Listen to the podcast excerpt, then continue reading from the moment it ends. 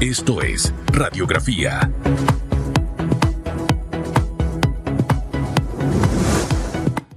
Se acabó septiembre.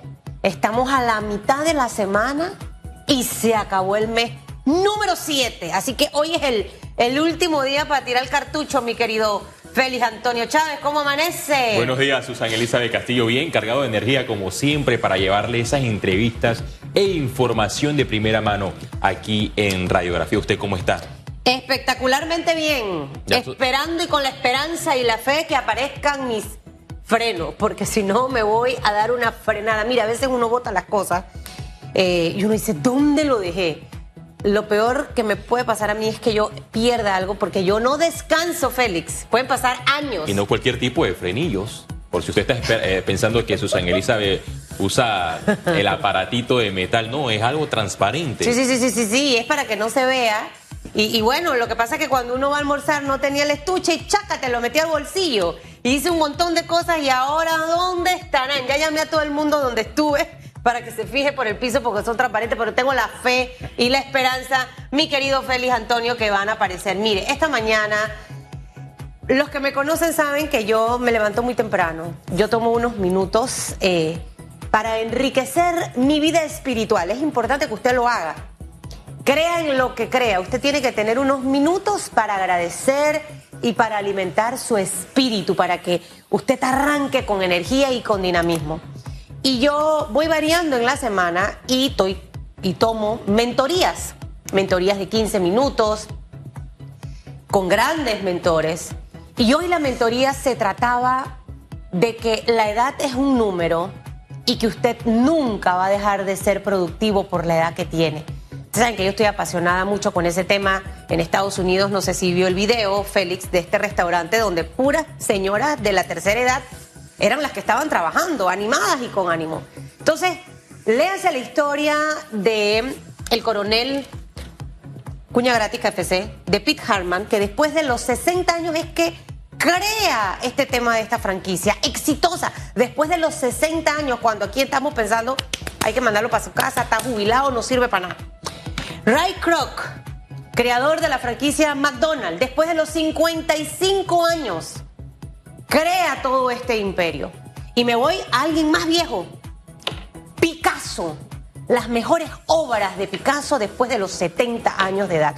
La edad es un número y no importa si usted lo destituyeron de su trabajo, si entra en la etapa de jubilación, usted está en el mejor momento de su vida. Así que hoy usted dígase, estoy en el mejor momento de mi vida y las mejores cosas vienen para mí. Así que quería como comentarles esto porque me quedé con ese con ese feeling. ¿Ve por qué es bueno las mentorías? En YouTube hay un montón. Usted busca mentorías de los hombres más exitosos del mundo, las mentorías de los hombres más millonarios del mundo.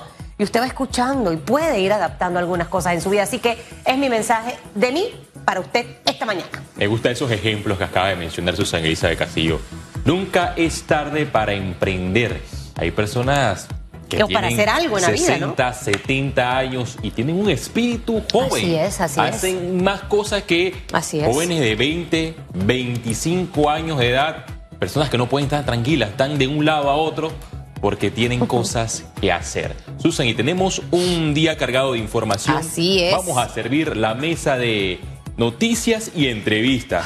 Nos Arranque con ánimo, arranque con ánimo. con René Quevedo, consultor laboral. Él hablará sobre la actualidad de la tasa de desempleo en Panamá. El Mitradel y la OIT analizan desafíos en el mercado laboral. Ayer escuchamos a representantes del sector de las farmacias hablar que podrían despedir a más de 2.000 colaboradores por eh, esta, este decreto de reducción del precio de los medicamentos. Esto podría afectar el porcentaje de desempleo en la República de Panamá. También Julia de Santis, abogada y miembro del Centro de Incidencia Democrática, hablará sobre la participación de la mujer en la política, liderazgo gubernamental ante la crisis social. Ella formó parte de un grupo que solicitó a la Iglesia Católica incorporarse en la mesa del diálogo para debatir y analizar las propuestas con relación a los proyectos o iniciativas para combatir la corrupción. Y en nuestro análisis estará Juan Carlos Julio, Susan Elizabeth. Usted no puede perderse hoy radiografía. Tenemos un programa interesante. Trabajo, usted quiere trabajo, vamos a hablar de eso. Así que no se desconecte.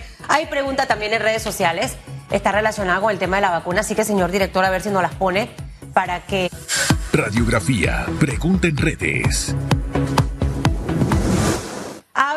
Mire, esto de las vacunas ha ido progresivamente. Ahora ya están incluidos los menores de seis meses. El MINSA autoriza la vacunación contra COVID-19 a menores de 6 meses a 5 años. ¿Usted qué opina? Entre a Twitter, coloque el hashtag radiografía, nos dice si se la va a colocar, si no se la coloca, si piensa que sí, es bueno o no. Su opinión es importante. Buenos días Panamá, con ánimo y energía este miércoles. Mañana arrancamos septiembre, así que bienvenidos a los que nos ven, a los que nos escuchan a través de RPC Radio y ECO y por supuesto a toda mi fanática de esta audiencia cautiva que está en mi Instagram y Facebook. Usted no sabe los números que tiran esos, esos cierres de cada transmisión. Buenos días también para ustedes. Vamos con los titulares. Estos son los titulares de Radiografía. 7.36 minutos de la mañana, así iniciamos nuestro recorrido por las principales noticias. MINSA autoriza vacunación contra COVID-19 a menores de 6 meses a 5 años. Hasta el momento en Panamá se ha aplicado la vacuna pediátrica contra COVID-19 a menores entre 5 a 11 años y a partir de los 12 años se aplica la vacuna de adultos. De acuerdo con el último reporte del programa ampliado de inmunización en Panamá, se han aplicado un total de 459.088 dosis pediátricas contra la COVID-19. Más de 100.000 migrantes han pasado por Darién con destino a los Estados Unidos en lo que va del año. Autoridades panameñas indicaron que en septiembre se estarán reuniendo con sus homólogos de Costa Rica y Colombia para tratar y alinear estrategias con el fin de garantizar el paso seguro de los migrantes.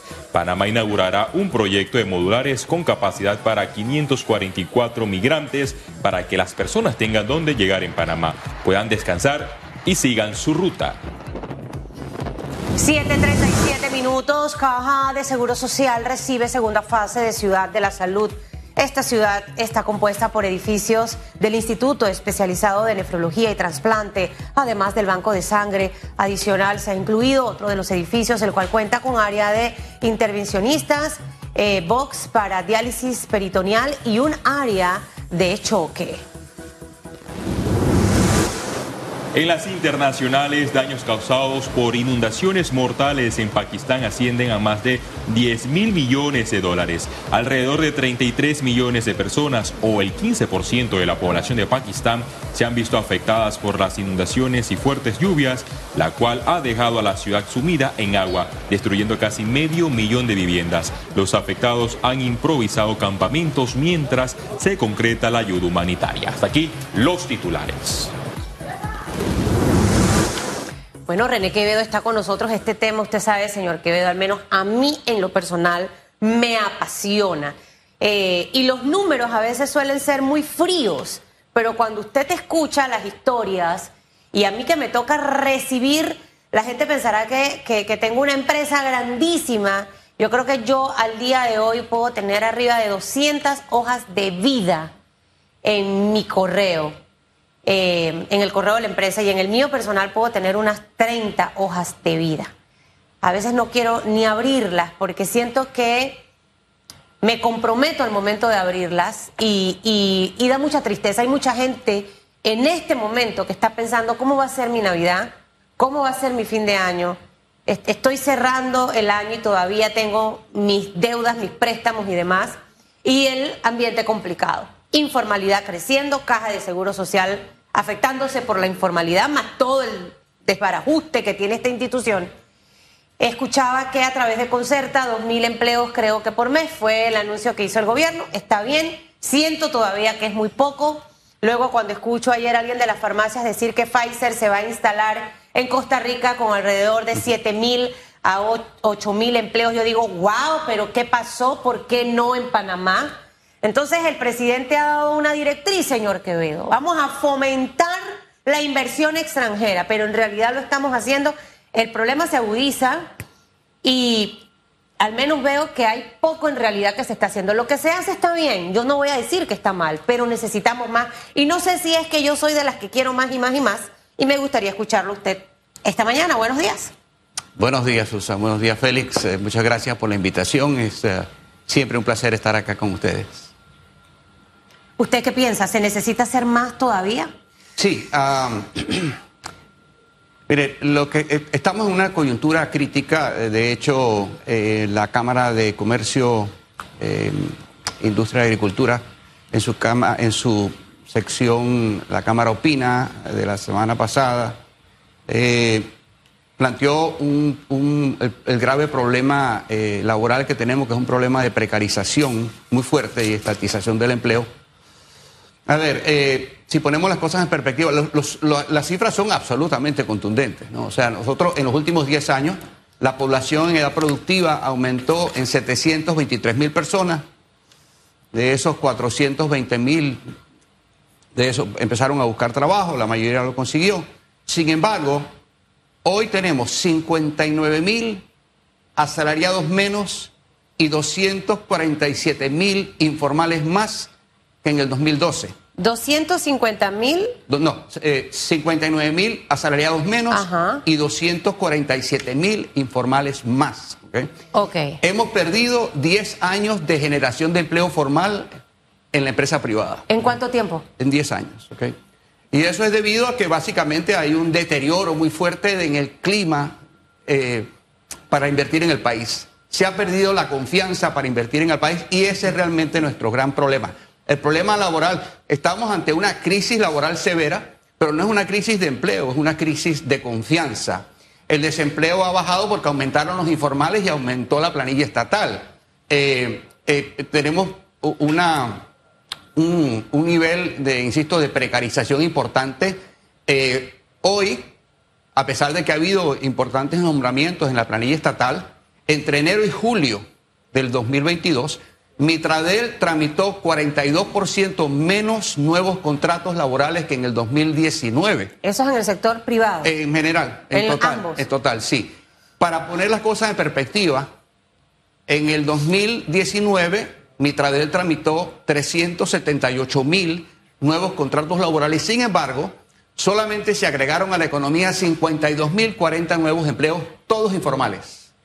Como punto de referencia y de acuerdo a estadísticas de la Contraloría, entre octubre del 2021 y abril del 2022 se agregaron a la economía 60 mil 47 nuevos informales. O sea, estamos generando, vamos rumbo a una economía de informales y funcionarios. lo quiero interrumpir porque estos números y para que nos queden en, eh, claro a todos los, los, panameños, tenemos 247 mil que están en la informalidad. Más, no más, que, no. Hoy tenemos 730 y tantos mil en la informalidad, pero crecieron. 730 mil en la informalidad. Y tenemos 59 mil. Menos que hace, que hace 10 años. ¿En cuánto estamos ahorita mismo de las, de las personas que están sin trabajo?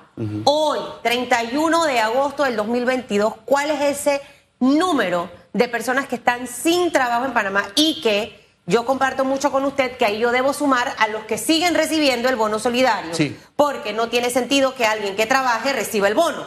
Entonces, si no está trabajando, por eso es que está recibiendo el bono solidario. Sí. Eh, de acuerdo a las estadísticas de la Contraloría de abril del 2022, tenemos 200, un poquitico más de 200 mil eh, desempleados, ¿no? Esa es la cifra oficial. A eso tendríamos que agregar, eh, bueno, un, elemento dentro de todo esto, porque no son parte de la población económicamente activa, 322 mil beneficiarios del Vale Digital. ahora, el problema, insisto, es que nuestro gran, mm, el, gran problema lo tenemos en el empleo formal, ¿ok?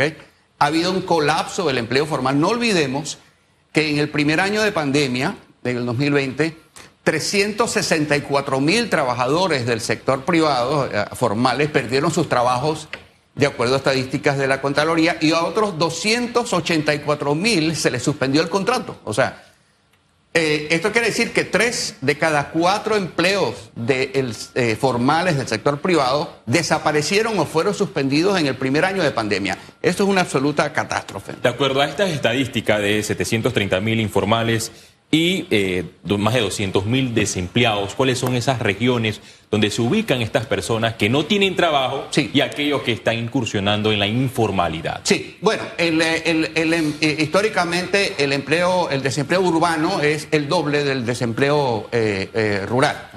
eso es histórico. Ahora, lo que ha ocurrido realmente es que ha habido eh, mucho desempleo. Tres, cuatro de cada cinco personas que perdieron sus trabajos eran trabajadores que ganaban menos de 750 dólares mensuales y tenían 11 o menos años de escolaridad. Básicamente estamos hablando, eh, lo que tenemos hoy, eh, eh, eh, hay reactivación económica y crisis laboral a la vez. La, la reactivación económica que tenemos es debido al sector externo, exportaciones de cobre, ingresos del canal, puertos y zona libre de Colón. Eh, pero el sector interno sigue deprimido, aunque estamos viendo un derrame importante si vemos las estadísticas de, de- de- actividad económica del primer trimestre. eh, se está empezando a notar en el comercio y lo estamos viendo. De hecho, una cuestión muy importante, entre octubre del 2021 y abril del 2022 se generaron 109 mil empleos. ¿ok? Ahora bien, la mayoría fueron informales, pero estamos hablando de que hay demanda. El problema es que si hay demanda y no hay inversión privada, vamos a generar empleo informal, que es básicamente lo que está ocurriendo. ¿Y cómo Pero- generamos esa inversión? O sea, le, le hacía la pregunta yo, lo triste que me puse ayer cuando escuché lo Sí. de Pfizer. Sí. O sea, ¿qué es lo que...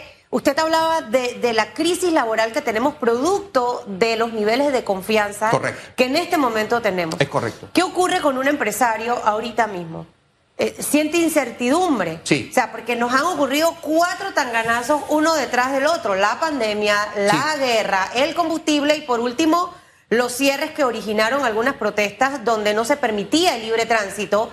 eh, porque no es el tema de la protesta, siempre voy a hacer énfasis en eso. Fue el tema de los cierres que Sí. impidieron que productores trajeran sus productos y un montón de situaciones más que se dieron sobre este tema. Pero, ¿qué le hace falta al gobierno? Que es ahorita mismo nuestro gerente. Sí.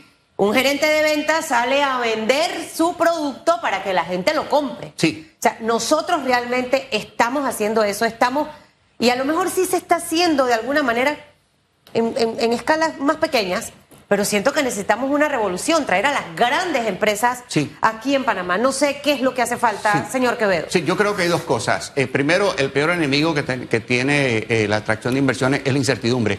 Eh, en este país, 70% de los empleos son presenciales, de tal manera que automáticamente toda restricción de movilidad genera desempleo. Es automático. ¿ok? Entonces, uno.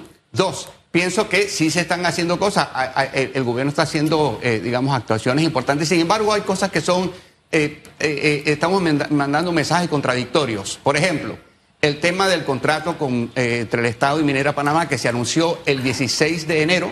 El 28 de enero, Fitch modifica, mejora la perspectiva de deuda de negativa a estable en base a ese, a ese, a ese nombramiento y le da a la minería un rol protagónico eh, eh, eh, en, en la- en el en mantenimiento del grado de inversión. Morgan Stanley también hace un, informe importante en, marzo. En marzo se reparten los beneficios por parte del, del presidente. Sin embargo, estamos a agosto y no se sabe absolutamente nada de la mayor inversión extranjera hecha en el país. Son 6.700 millones de dólares. Agregado a esto, ¿ok? Hay una, se, se presentó una demanda de inconstitucionalidad al artículo 13 de la ley SEM, de, sedes de empresas multinacionales que han traído al país 3 mil millones de dólares en inversión.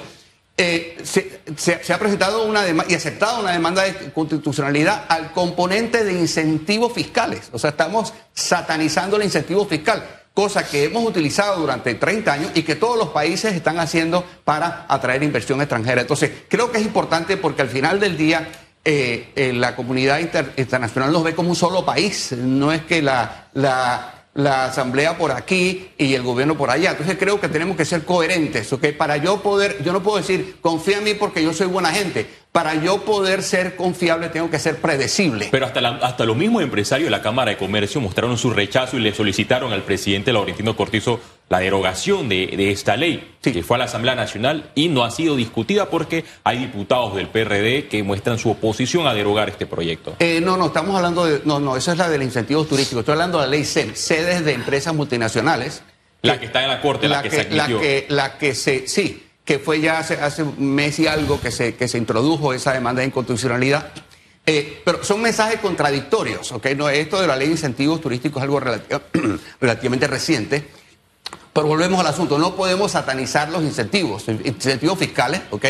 Eh, porque si no utilizamos incentivos fiscales, ¿qué utilizamos para atraer la inversión? Máxime cuando tenemos a Costa Rica que utiliza fuertemente los incentivos fiscales y es el país que proporcional a su economía atrae más inversión extranjera en el mundo. Señor Quevedo, revisando las cifras del Mitrael con relación al desempleo, eh, en septiembre del año 2020 este desempleo estaba en 18.5%. Correcto. De septiembre del año 2020 hasta abril de 2022 ese desempleo se redujo un 8.6% según Mitrael. Sí. Hasta abril 9.9% marcaba el desempleo. Actualmente, ¿en cuánto estaría el desempleo según sus cálculos? Y dos, el gobierno ha presentado en la Asamblea Nacional el presupuesto general del Estado Sí. para la próxima vigencia fiscal. Es el presupuesto más alto de la historia de Panamá, más de 27 mil millones de dólares.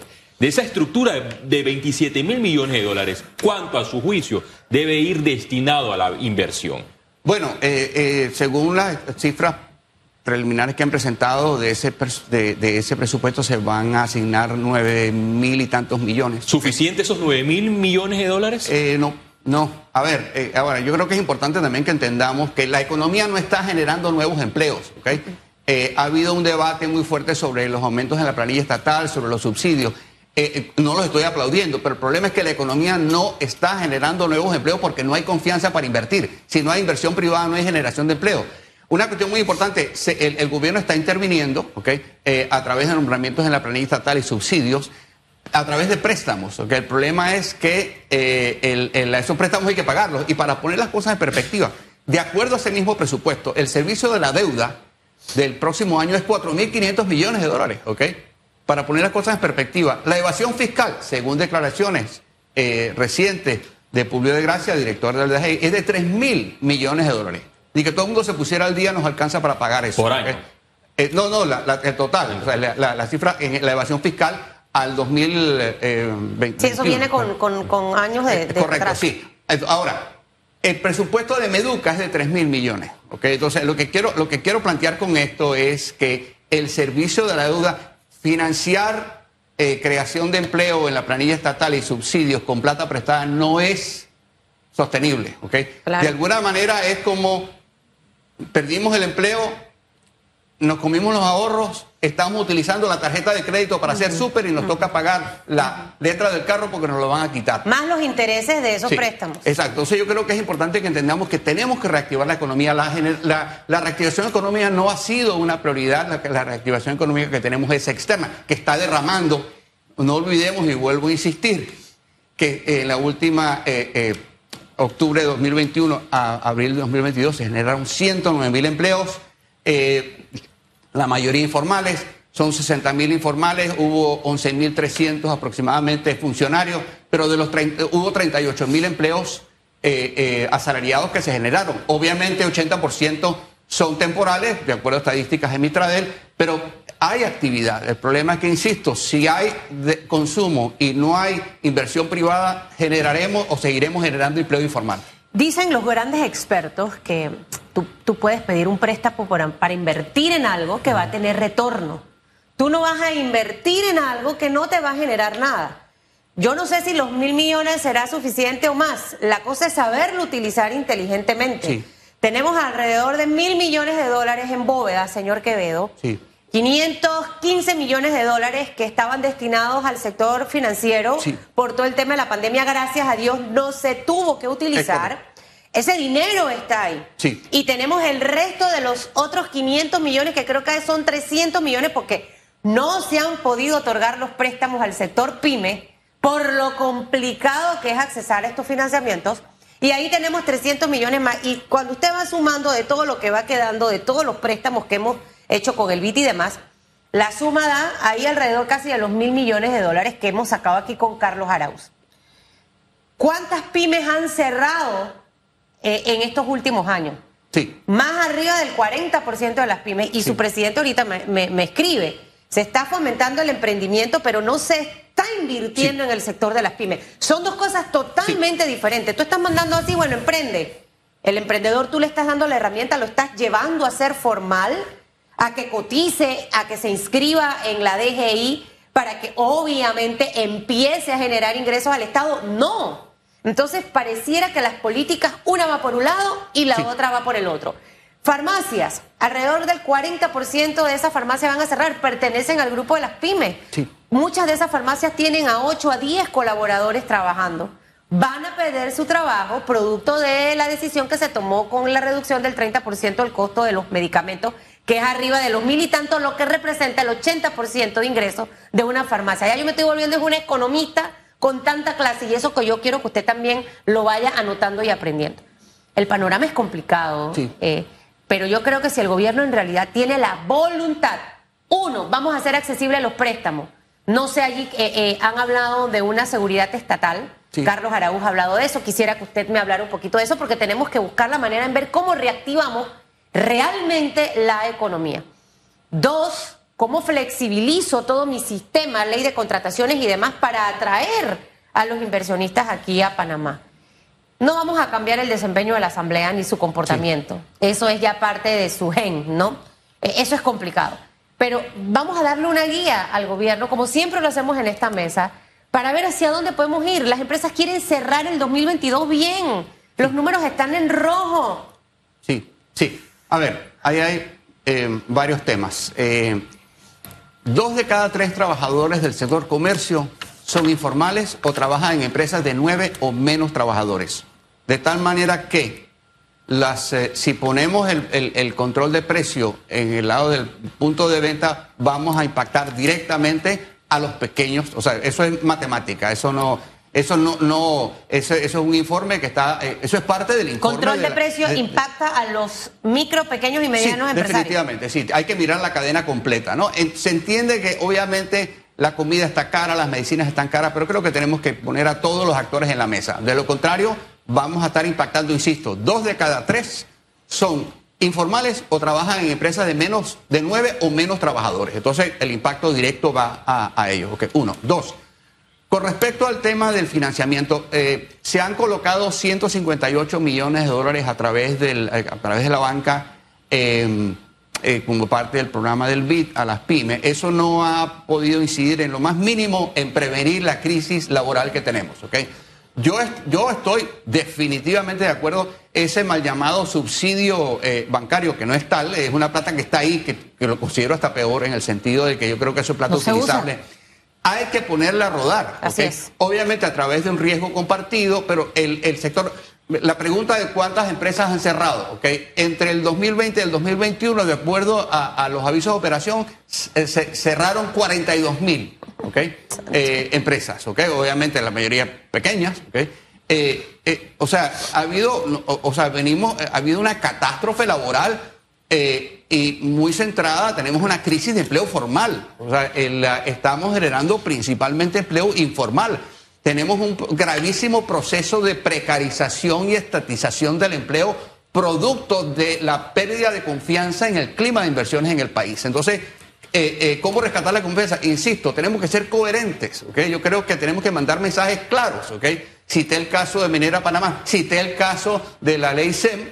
Que son cuestiones que confunden a la, a la, a, la comunidad internacional. O sea, eh, eh, eh, yo creo que no podemos satanizar los incentivos fiscales. O sea, los incentivos fiscales son una herramienta utilizada por todos los países del mundo para atraer inversión extranjera. Nosotros la hemos utilizado.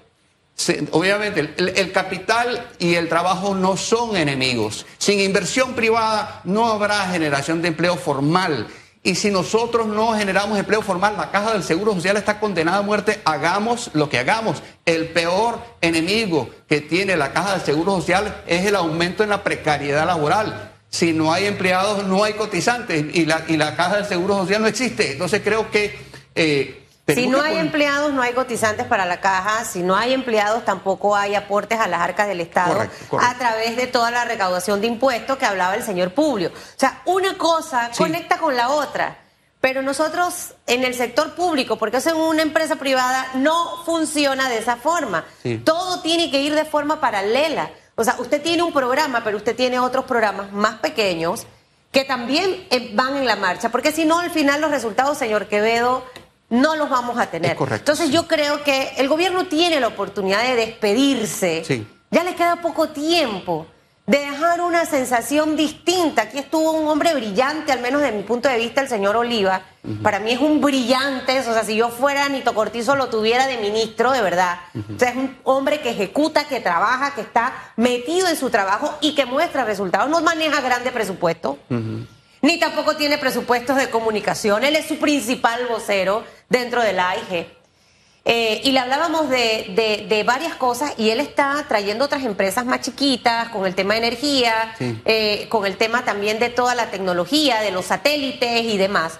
Eso es lo que tienen que hacer todas las instituciones. Usted se imagina todos los ministerios y las instituciones en esa misma búsqueda de atraer la inversión y de acompañar a ese inversionista. Y que de forma paralela, yo no sé si AMPIME, que no tiene tantas potestades para hacerlo, eh, pueda gestionar con el Ministerio de Comercio ese apoyo real hacia el sector de las pymes para llevarlos a la formalidad. Estuviéramos en el país perfecto, señor Quevedo. Sí, yo creo que es importante también, eh, hablé de la precariedad, de la acelerada precariedad, eh, precarización del empleo. 80% de los nuevos empleos en construcción son informales, 80. 85% de los nuevos empleos en logística son informales, ¿ok? Pero eh, paradójicamente el 100% de los nuevos empleos que se han generado en el turismo son formales. De tal manera que el turismo ofrece una oportunidad interesante. Formal. Formal, para generar empleo formal. ¿ok? Ahora, dentro de todo esto, volvemos al tema. O sea, eh, eh, si vemos el librito de cómo generar empleo en situaciones complicadas, proyectos de infraestructura, ¿ok? Lógico. El problema es que en el presupuesto de inversiones eh, planteado tenemos un número relativamente pequeño para la inversión en infraestructura. Pero la inversión en infraestructura depende del financiamiento privado, o sea que es el perro mordiéndose la cola. Necesitamos confianza en el sector privado, necesitamos confianza y en este momento eh, ya hubo un informe del Departamento de Estado planteando inquietudes con respecto al clima de inversión. Las tres calificadoras de riesgo, Fitch, Moody's y Standard Poor's, han expresado eh, preocupación con respecto al impacto de esta situación sobre el perfil crediticio, paréntesis, grado de inversión, ¿ok? Entonces, lo peor que pudiera ocurrir acá es que perdamos el grado de inversión. Yo creo que todavía es rescatable, creo que debemos mirar esto como, como, ah, como, algo, como un reto, pero tenemos que transmitir confianza y yo creo que es ahí donde está realmente el, gran reto. ¿no? Señor, señor, Quevedo, cuando uno le presenta estos planteamientos a cualquier alto funcionario del gobierno nacional y los índices de desempleo, la informalidad y esas cifras preocupantes que usted acaba de mencionar, ellos inmediato dicen, sí, el gobierno nacional está ayudando a los emprendedores y sacan eh, la bandera de capital semilla. Sí. Eh, ¿Esto ha funcionado a su juicio? No, definitivamente no ha tenido ningún impacto sobre la crisis laboral que vivimos. ¿Qué reforma debe, hacerse en este capital semilla? Primero tiene que haber mucha más cantidad, mucha más, mucho más presupuesto asignado a esto. ¿okay? Se han colocado 158 millones de dólares. Eso es muy poquito. Y si se utiliza mal, peor. Y ah, le voy a decir otra cosa. Yo no le doy plata a nadie que no la sepa utilizar porque después la lleva para otro lado. Y si se mete la política, peor. ¿qué, ocurre, señor Quevedo? Que, que, que yo que trabajo muy de cerca de los pymes, no saben ni siquiera administrar esos dos mil dólares que no son en efectivo que les entregan. Hago la salvedad. Usted, por ejemplo, si tiene un salón de belleza, usted dice necesito comprar blower, plancha, la silla, cotiza y obviamente eh, el producto es lo que se lo van a dar, pero el, emprendedor que pasa de ser emprendedor a empresario de una pequeña, micro, mediana empresa, no recibe el acompañamiento, no sabe lo que es un plan de negocio, no sabe lo que es manejar una tabla de Excel con su presupuesto de gastos, costos, inversión y ver su ganancia, no solo mensualmente, sino día a día. Entonces, ¿cómo pretendemos? Al final para mí es plata que se vota porque la, es como el matrimonio. Muchos, muchos emprendedores no pasan ni siquiera de los, de los cinco años porque no tienen las herramientas. Entonces yo siento que nada más no es darle más plata, sino que esta institución tiene que fortalecerse de verdad. Y no sé si es AMPIME o si será otra, pero nosotros necesitamos acompañar. Está comprobado que en el mundo entero la línea del, eh, del emprendedor es una línea que está creciendo. Ya yo tuviese en las escuelas esta materia incluida. Sí. Mi hijo hizo un trabajo en tercer año de un modelo de negocio y tenía que tener campaña de publicidad y presupuesto en una escuela particular. ¿Por qué esto no lo hacemos en las públicas? Sí. Eh, no, definitivamente creo que se acaba de pasar una legislación que incluye, eh, entiendo, eh, la, la- la materia de emprendimiento eh, en las escuelas. Una cuestión importante, creo que AMPIME está jugando un rol importante porque eh, son, prestan ese tipo de asesoría. Quizás el, tema está que tenemos que reforzar esa labor, reforzar las cantidades, ¿ok? 158 millones de dólares eh, eh, ha sido muy poco, ¿ok? Eh, máxime en un, en un contexto donde 42 mil empresas eh, o pymes cerraron entre el 2020 y 2021.